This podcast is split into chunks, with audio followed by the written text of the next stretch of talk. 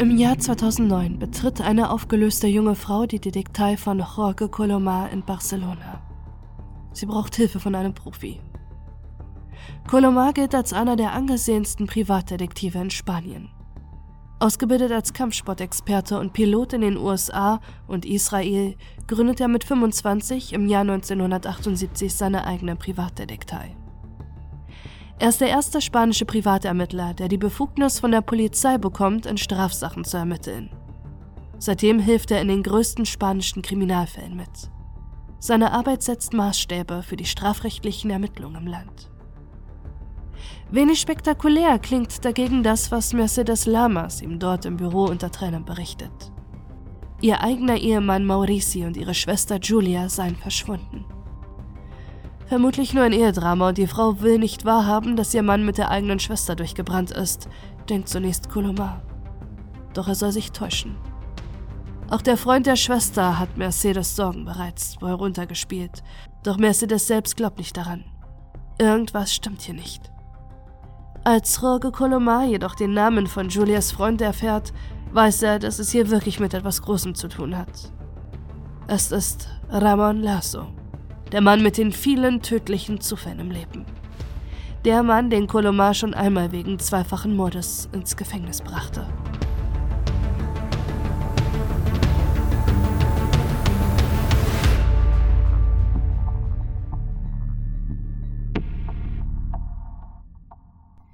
Die Zufälle in Lassos Leben beginnen im Jahr 1988. Ein Jahr später wendet sich ein verzweifelter älterer Mann an den Privatdetektiv Colomar. Er hat zwei Familienmitglieder verloren und die Polizei könne ihm nicht mehr weiterhelfen. Ein Selbstmord und ein Unfall, so sehen es die Beamten. Doch Juan Camacho ist sich sicher, dass mehr dahinter stecken würde. Am 9. Juni 1988 verliert Juan Camacho zuerst seine Tochter Dolores Camacho. Es ist ein Selbstmord gewesen, laut Polizei. Um halb zwölf in der Nacht fährt ein Güterzug die Mittelmeerküste Richtung Valencia lang. Nicht früh genug kann der Lokführer sehen, dass dort jemand auf den Schienen liegt. Er versucht noch zu bremsen, doch die knappen 150 Meter, die zwischen dem anbrausenden Zug und der Gestalt auf den Schienen liegen, sind zu kurz. Je näher er kommt, desto besser kann er erkennen, dass es eine junge Frau ist, die auf dem Bauch auf den Schienen liegt. Ihr Hals auf den Gleisen. Er hupt und blendet mit den Scheinwerfern auf. Doch die Frau rührt sich nicht und der Zug ist nicht mehr zu stoppen.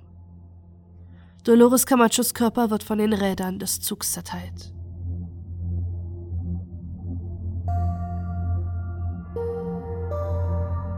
Die Polizei stellt die ersten Ermittlungen schnell ein. Es ist ein Selbstmord, das ist offensichtlich, heißt es. Doch für Juan Camacho ist es nicht offensichtlich. Es gibt so viele Fragen und Ungereimtheiten, die schon die Polizei nicht mal anhört. Die 27-jährige Dolores, die von allen Lolita genannt wird, führt ein glückliches Leben. Zwar ist sie verschlossen und redet nicht offen über Sorgen, doch hätte sie etwas so sehr belastet, dass sie in Erwägung gezogen hätte, sich umzubringen, hätte sie Hilfe in Anspruch genommen. Da ist sich ihr Vater sicher. Sie liebt ihren Job in der Näherei ist sanftmütig und führt eine gute Beziehung zu ihrem Mann und den zwei Kindern. Am Unfallort wird nur wenige Meter entfernt ihr roter Seat abgestellt. Mit ihm scheint die junge Frau zu den Schienen gefahren zu sein. Doch auch hier ist etwas merkwürdig. Zu dem Ort, an dem sich Dolores Camacho umbringen wollte, gelangt man nur durch eine enge, kurvenreiche Straße. Doch Dolores ist eigentlich eine vorsichtige Autofahrerin, die schon beinahe Angst vorm Autofahren hat. Sie fährt die Kinder mal zur Schule oder mal zum Einkaufen, aber nie längere, unübersichtliche Strecken und schon gar nicht nachts. Warum soll sie freiwillig vor ihrem Tod sich zusätzlich persönlichen Qualen aussetzen? Was den Vater und später auch den Privatdetektiven stutzig macht, ist die Art, wie sich Dolores umgebracht haben soll. Menschen, die sich durch Züge umbringen wollen, bleiben meist bis zum letzten Moment neben den Gleisen stehen und springen dann vor den anfahrenden Zug. Dolores hingegen liegt bereits auf den Gleisen. Ihr Kopf ist mit einem sauberen Schnitt durchtrennt. Das geht nur, wenn sie wirklich regungslos dagelegen hätte. Hatte die Frau wirklich in aller Ruhe auf ihren Tod gewartet, und das, obwohl auch noch die Möglichkeit bestand, dass der Zug rechtzeitig bremsen könnte? Und noch etwas hat Juan Camacho für eigenartig empfunden. In ihrer Heimatstadt Amposta hat sich eine merkwürdige Begegnung rumgesprochen. Ein Jäger war am Abend vor Dolores Tod in der Nähe der Zuggleise. Er sah allerdings nicht nur ihren Wagen, sondern noch einen zweiten, in dem zwei Männer saßen. Ihm erschien das merkwürdig und er folgte das wegfahrende Auto. Er konnte eindeutig zwei Männer erkennen, die scheinbar nicht erfreut darüber waren, dass sie beobachtet wurden und versuchten, den Jäger in seinem Wagen abzuhängen. Als der Jäger vom Suizid von Dolores Camacho erfährt, teilt er seine rätselhafte Begegnung der Polizei mit. Doch diese nicht sonderlich interessiert an seiner Beobachtung. Dass die beiden Männer allerdings etwas mit dem Tod von Dolores zu tun gehabt haben, davon ist der Jäger überzeugt. Denn nur ein paar Tage nachdem er den Vorfall bei der Polizei meldet, bekommt er eine anonyme Botschaft, die ihm wahrscheinlich deutlich machen soll, sich nicht weiter mit dem Thema zu beschäftigen. Alle seine vier Autoreifen wurden zerstochen. Der Privatdetektiv Colomar untersucht die Aussageprotokolle, Fotos und Akten zum Tod von Dolores Camacho. Je mehr er zu ihrem angeblichen Suizid liest, desto merkwürdiger kommen ihm die Umstände des Todes vor und desto besser kann er die Zweifel und den Verdacht des Vaters verstehen. War es ihr Mann, Ramon Lasso, der die junge Mutter tötete?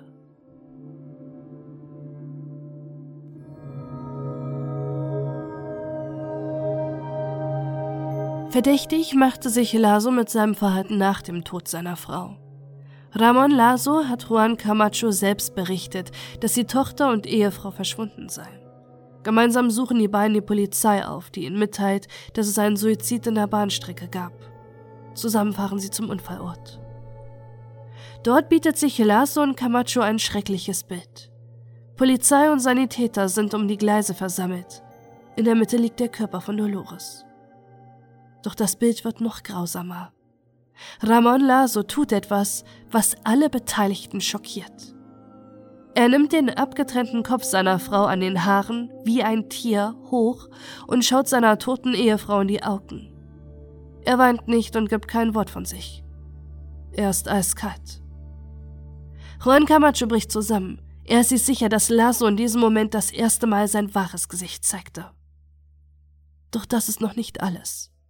Dolores Leiche wird zum Bestattungsunternehmen am örtlichen Friedhof in Amposta gebracht.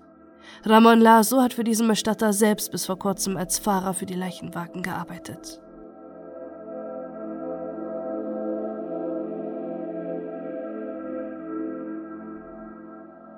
In der Leichenhalle des Bestatters stehen seine ehemaligen Kollegen mit Lasso in der Todesnacht seiner Frau.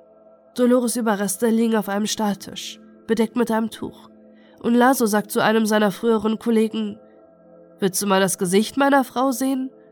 und greift erneut ihren Kopf, um ihn zu präsentieren. Doch wer ist überhaupt der Mann, der sich scheinbar so emotionslos mit dem Schicksal seiner Ehefrau umgeht? Viel kann Jorge Colomar nicht über Ramon Lasso herausfinden. Er wird 1955 in einer Kleinstadt in der Region Andalusien im Süden Spaniens geboren. Er ist eines von vier Geschwistern und fällt als Kind nie negativ auf. Ein gewöhnliches Kind aus einer gewöhnlichen Familie. So haben auch später alle das Bild vom erwachsenen Lasso. Er sei ein ganz normaler Mann gewesen. Schon als Kind entdeckt er seine Vorliebe für die Natur und bereits mit 13 Jahren beginnt er zusammen mit seinem Vater auf dem Straßenbau hart zu schuften. In Katalonien lernt er Dolores Camacho kennen. In ihrer Familie ist er beliebt und geschätzt. Zumindest so lange, bis er ins Geschäft von Dolores Bruder Miguel einsteigt. Er ist das schwarze Schaf der hart arbeitenden Familie. Miguel betreibt ein Bordell. Ramon Lazo rekrutiert für ihn Prostituierte. Ein Job, der ihm mit weniger anstrengender Arbeit deutlich mehr Geld reinbringt. Doch Miguel und Ramon verstreiten sich schnell. Nun muss Ramon für seine Frau Dolores und seine beiden Söhne Daniel und Carlos wieder mit körperlich tüchtiger Arbeit das Geld verdienen. In der Dorfgemeinschaft, in der Laso mit seiner Familie lebt, ist es ein offenes Geheimnis, dass er seine Ehefrau betrügt. Der Ehemann seiner Geliebten erwischt die beiden in Flagranti. Er trennt sich von ihr. Ramon Laso bleibt allerdings bei Dolores. Die oberflächlich harmonisch wirkende Familie scheint auf den zweiten Blick einige Geheimnisse zu haben. Und kurz nach dem Tod von Dolores Camacho kommt ein weiterer tragischer Zufall zu Lasos Biografie dazu. Am 2. März 1989, knapp acht Monate nach dem Suizid seiner Frau, ist Ramon Laso mit seinem ältesten Sohn Daniel von einem Ausflug unterwegs. Er will ihm einen schönen Tag bereiten, nachdem die Söhne stark unter dem Verlust der Mutter gelitten haben. Auf einer Landstraße fährt Laso zu schnell in eine Linkskurve, als ihn ein Lastwagen schneidet. Ramon Laso verreißt das Lenkrad und das Auto stürzt eine 20 Meter tiefe Schlucht herunter. Als Laso wieder das Bewusstsein erlangt, steht das Auto in Flammen. Er kann sich im letzten Moment aus dem Auto befreien, bevor ihm bewusst wird, dass auch Daniel noch im Wagen sein muss. Doch alle Hilfe kommt zu spät. Sein Sohn verbrennt in den Trümmern des Autos. Ein Unfall, soll die Polizei feststellen. Auch hier hören sie nicht auf die Zweifel von Juan Camacho, der in kürzester Zeit erst seine Tochter und dann noch seinen Enkel verlor.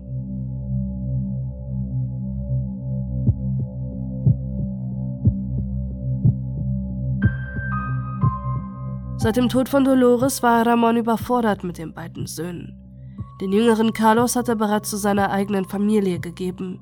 Um Daniel mussten sich die Camachos immer öfter kümmern. Er hat den Sohn fast nie von der Schule abgeholt oder sich um ihn gekümmert. Die meiste Zeit verbringt er bei den Großeltern und sieht seinen Vater nur ab und zu am Wochenende. Warum sollte Laso sich nun plötzlich dafür interessieren, Daniel einen schönen Tag zu machen? Doch da sind noch mehr Ungereimtheiten, die Privatdetektiv Jorge Colomar am Unfallort entdeckt. Der verunfallte Wagen ist noch nicht geborgen. So kann er genau die Unfallspuren untersuchen. Auf der Straße gibt es keine Spuren eines Ausweichmanövers. Am oberen Teil des Hangs sind Steine verschoben und kleine Bäume entwurzelt. Wäre der Wagen über die Schlucht mit hohem Tempo gekracht, wäre er regelrecht darüber weggeflogen. So macht es ja den Anschein, als sei der Wagen langsam den Abhang runtergefahren. Doch noch etwas spricht für diese Theorie. Der erste Gang war noch eingelegt. Der Wagen konnte nicht schneller als 10 km/h gefahren sein. Außerdem beschäftigt den Privatdetektiv die Frage, wie der Wagen überhaupt in Flammen stehen konnte. Dies konnte nur passieren, wenn ein Funke der Batterie den Tank anzünden würde.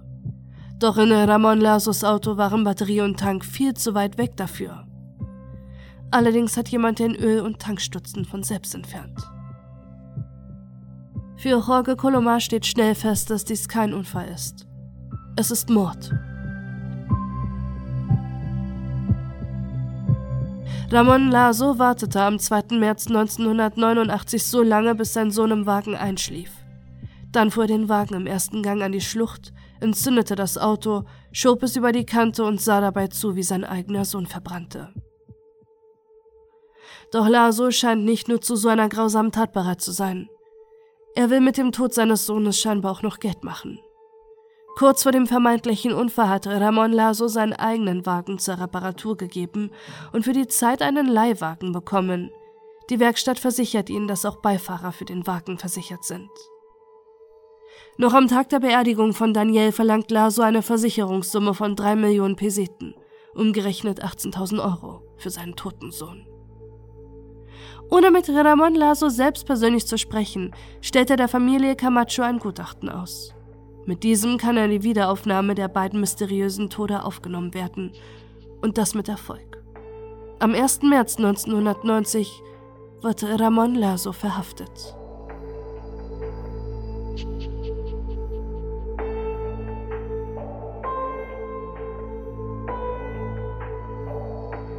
Zuerst streitet er alles ab gibt jedoch schlussendlich zu, dass der Unfall vorgetäuscht war.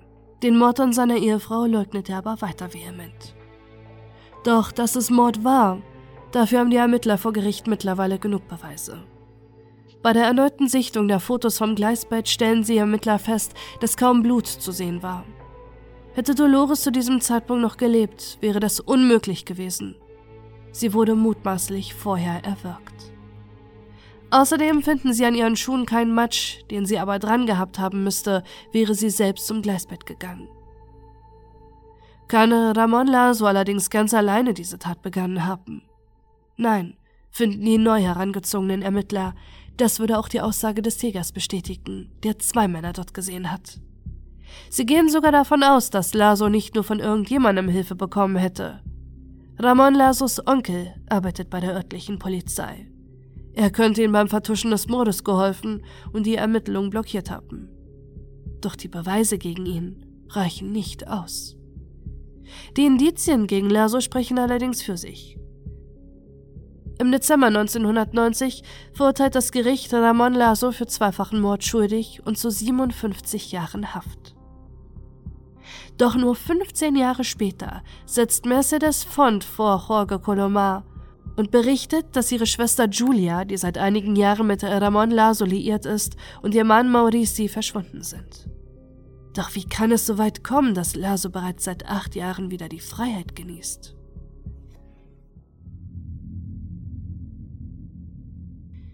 Im damaligen spanischen Strafrecht werden Gefangene für die Arbeit während der Haft und gute Führung stark belohnt. Für einen Menschen mit psychopathischen Zügen, wie es Laso später attestiert wird, ist dies ein System, welches ausgenutzt werden kann. Die Ermittlerinnen, die mit Ramon Laso Kontakt haben, beschreiben ihn als gefühllosen, eiskalten Menschen. Er ist allerdings in der Lage, sich ohne Probleme zu verstellen und der Gesellschaft sich anzupassen. So schafft er es auch im Gefängnis, die Gunst der Justizbeamten zu bekommen. Er versteht sich so gut mit den Wärtern, dass die Mitgefangenen denken, Laso sei ein verdeckter Ermittler. Ohne Kochkünste bekommt er außerdem die Aufgabe des Küchenchefs die höchste und verantwortungsvollste Aufgabe, die ein Gefangener im Gefängnis bekommen kann. Statt der 57 Jahre, zu denen Ramon Laso verurteilt wurde, sitzt er nun acht Jahre in Haft und wird 2001 entlassen. Im psychiatrischen Gutachten heißt es, dass von Laso keine Gefahr mehr ausgeht. Nach seiner Haft lässt er sich in einer kleinen Stadt 80 Kilometer nördlich von Amposta, wo er zuvor lebte, nieder. Hier kennt er keinen und niemand kennt seine Geschichte. Dort ist er stets der höfliche, freundliche und fast schon spießige Ramon Laso, der viel Liebe in seinen Kleingarten steckt. In dem kleinen Dorf lernt er seine Freundin Julia Lamas kennen. Schon bald leben sie zusammen wie in einer Ehe. Julia ist verwitwet und auch Ramon hat seine Familie bei einem schweren Verkehrsunfall verloren, doch er spricht nicht gern darüber. Auch Julias Familie ist angetan vom neuen Freund. Mit ihrer Schwester Mercedes und ihrem Mann Maurici unternehmen die Paare öfter Ausflüge und besuchen sich regelmäßig. Doch die anfangs glückliche Beziehung zwischen Julia und Ramon scheint ins Wanken gekommen zu sein. Julia erzählt ihrer Schwester Mercedes, dass sie glauben würde, dass Ramon ihr fremd geht. Wie schmerzhaft die Wahrheit für Julia gewesen wäre, wusste Mercedes. Denn sie selbst war die mysteriöse Affäre. Schon lange ist ihre Ehe zu Maurici nur noch eine Zweckbeziehung, doch sie kann ihn auch nicht verlassen. Maurici leidet an schweren Depressionen und Diabetes. Sie ist es, die sich um alles im Leben der Ehepartner kümmert. In dieser Phase ihres Lebens ist sie empfänglich für den charmanten Ramon. Drei Jahre geht die Affäre. Immer wieder will sich Ramon von Julia trennen, um offiziell mit Mercedes zusammen zu sein. Doch sie weiß, dass es ihrer Schwester und ihrem Mann nicht antun kann. Und nun sollen die beiden, die der verbotenen Affäre im Weg stehen, selbst durchgebrannt sein? Jorge Colomar kann das nicht glauben, genauso wenig wie Mercedes. Am Tag des Verschwindens ist Mercedes im Krankenhaus, wo sie als Krankenpflegerin arbeitet. Doch anstatt dass ihr Mann sie wie jeden Tag abholt, erscheint Ramon Lasso bei ihrer Arbeit mit den Worten Warte nicht auf deinen Mann, er wird nicht mehr kommen. Ramon will seine Freundin Julia an diesem Tag angeblich von der Arbeit abholen. Dort sei auch Maurici gewesen. Julia wirft noch ihren Wohnungsschlüssel nach Laso und sei dann zusammen mit Maurici durchgebrannt. Mercedes kann die Geschichte einfach nicht glauben. Und auch zu Hause fehlt nichts von Mauricis Sachen, das darauf hingedeutet hätte, dass er wirklich mit der eigenen Schwester abgehauen sei. All seine Kleidungsstücke sind noch da, sein Handy liegt im Haus und auch seine Medikamente, die er jeden Tag nehmen muss, hat er nicht mitgenommen. Eigentlich will Mauricio an diesem Tag Ramon im Garten helfen, doch auch dort ist er nicht und auch von Julia fehlt überall jede Spur.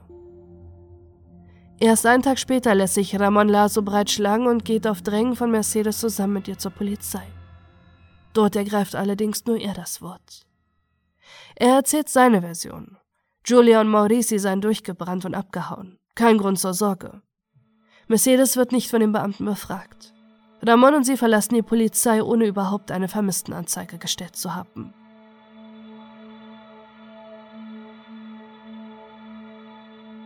Aus ihrer Verzweiflung heraus berichtet Mercedes allen Menschen in ihrem Umfeld von dem, was angeblich passiert sein soll. Auch eine ihrer Nachbarinnen ist dabei. Sie arbeitet als Justizbeamtin. Als sie den Namen Ramon Lazo hört, zuckt sie zusammen. Mercedes solle unbedingt noch einmal zur Polizei gehen. Sie selbst dürfte ihr wegen Verschwiegenheit nichts anvertrauen. Von der Polizei erfährt sie nun alles über den Mann, der sich perfekt tarnen konnte, sein gesamtes Umfeld täuschte und dass es Privatdetektiv Jorge Colomar schon einmal gelang, den Mörder zu überführen. Erneut muss sich Colomar auf die Spur von Laso begeben. Zuerst sucht er den Mann auf, der Julia Lamas am 29. März 2009 das letzte Mal lebend gesehen hatte. Es ist ihr Arbeitskollege. Gegen 13 Uhr sah er, dass sie in den weißen Wagen von Ramon Laso stieg. Zwei Monate nach dem Verschwinden erhält die örtliche Zeitung außerdem einen mysteriösen Anruf. Sie hatte von Julia und Maurici geschrieben. Kurze Zeit später klingelt das Telefon und ein Mann ist dran, der sich als der vermisst geglaubte Maurici ausgibt. Seine Frau Mercedes hätte eine Affäre mit Julias Freund und deshalb seien die beiden abgetaucht. Ihnen würde es aber gut gehen. Was allerdings merkwürdig erscheint, ist, dass der Mann am Telefon akzentfrei redet. Maurici hatte hingegen einen starken katalonischen Dialekt. Noch am selben Tag geht bei der Sozialversicherung ein Fax ein. Auch dieses ist von Maurici unterzeichnet. Er will, dass seine Pension auf ein neues Konto überwiesen werde.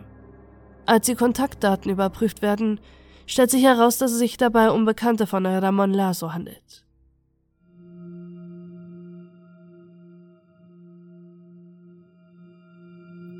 Jorge Colomar versucht mehrmals bei Lazo Fallen zu stellen. Erst er, dass die Sozialversicherung darum bittet, dass Maurici persönlich im Amt erscheint. Doch die Polizei ist zu voreilig und hat die Auszahlung bereits abgelehnt. Danach denkt Colomar, dass Lazo vielleicht noch einmal auf einen Zeitungsartikel reagieren würde. Es wurde abermals um das mysteriöse Verschwinden von Julia und Maurici berichtet, doch diesmal kommt kein Anruf rein. Auch Ramon Lazos Garten wird untersucht. Den vermuten die Ermittler und der Privatdetektiv als Tatort. Spürhunde schlagen auch aus, doch unter der Erde finden sie keine verschatten Leichen. Als Lasso sein Haus zum Verkauf anbietet, geben sich Ermittler sogar als interessierte Käufer aus, um das Haus von ihm auf doppelte Wände zu inspizieren. Doch auch hier finden sie nichts. Ein Jahr vergeht mittlerweile, seitdem Julia und Maurici das letzte Mal lebend gesehen wurden. Ramon Lasso hat mittlerweile neu geheiratet. Auch dass seine neue Frau eine Lebensversicherung zu seinen Gunsten abgeschlossen hat, müssen die Beamten beobachten, während ihnen die Hände gebunden sind, Ramon Laso wegen erneutem Doppelmord anklagen zu können. Und noch ein Zufall ereignet sich in Lasos Leben. Während er seine neue Freundin geheiratet hat, versucht er zeitgleich mit der Nachbarin anzubandeln. Sie ist aber nicht an Laso interessiert. Eines Nachts schleicht er sich in ihren Keller und legt eine Rose mit einem toten Vogel hin. Was Lasos tödliche Drohung soll, wissen sie zu diesem Zeitpunkt noch nicht. Als sie am nächsten Tag mit dem Auto unterwegs ist, hat sie einen Unfall, überlebt diesen jedoch. Allerdings wurden ihre Bremsen manipuliert. Jemand hoffte darauf, dass sie stirbt. Ob es Ramon Laso ist, weiß bis heute niemand. Den Ermittlern bleibt nur noch eine Möglichkeit. Sein Handy muss untersucht werden. Obwohl der Anruf bei der Zeitung als auch ein Anruf bei Lasos Mutter, bei dem sich der Anrufer als Maurici ausgibt, stammen von einem Nokia Prepaid Handy. Von diesem Handy wird noch ein auffälliger Anruf getätigt. Kurz bevor die Zeitung angerufen wurde, wurde Ramon Lasos Handy angerufen. Allerdings nur angeklingelt und nicht abgenommen. Hatte Laso hier versucht zu testen, ob er wirklich mit unterdrückter Nummer anrief? Außerdem registrierte die Polizei, dass immer, wenn vom Nokia Anrufe getätigt wurden, auch Lasos eigentliches Handy sich im selben Funkmast verband. Zusätzlich hatte die Polizei kurz nach dem Verschwinden von Julia und Maurici einen Peilsender an Lasos Wagen befestigt. Das Fax an die Sozialversicherung wurde aus einem Laden geschickt, vor dem Lasos Auto genau zu dieser Zeit parkte. Die Indizien reichen endlich aus, um zumindest einen Durchsuchungsbefehl für Ramon Lasos Haus zu bekommen und dort findet die Polizei das letzte Puzzlestück. Lasso hat das Prepaid Nokia-Handy in seinem Nachttisch versteckt. Er wird festgenommen und im Jahr 2014 verurteilt. Allerdings zeigt er sich bis zum letzten Prozesstag siegessicher. Niemand könne ihn für Mord verurteilen, ohne Leichen. Doch da liegt er falsch. In beiden Fällen wird er des Mordes für schuldig befunden und zu 30 Jahren Haft verurteilt. Die Leichen von Julia Lamas und Maurice Sifon fehlen allerdings bis heute. Die GPS-Daten von Ramon Lasos Auto zeichnen in der Nacht nach dem Verschwinden auf, dass Laso zwischen 0 und 3 von seinem Garten Richtung Süden fuhr, zu seinem alten Heimatdorf, wo er mit seiner ersten Frau lebte. Vor dem Friedhof blieb sein Wagen stehen. Die Indizien reichen allerdings nicht aus, um eine Öffnung aller Gräber auf dem Friedhof zu veranlassen. Doch bis heute hält sich das Gerücht, dass in den Gräbern von Dolores Camacho und Daniel Laso nicht nur ihre Leichen liegen.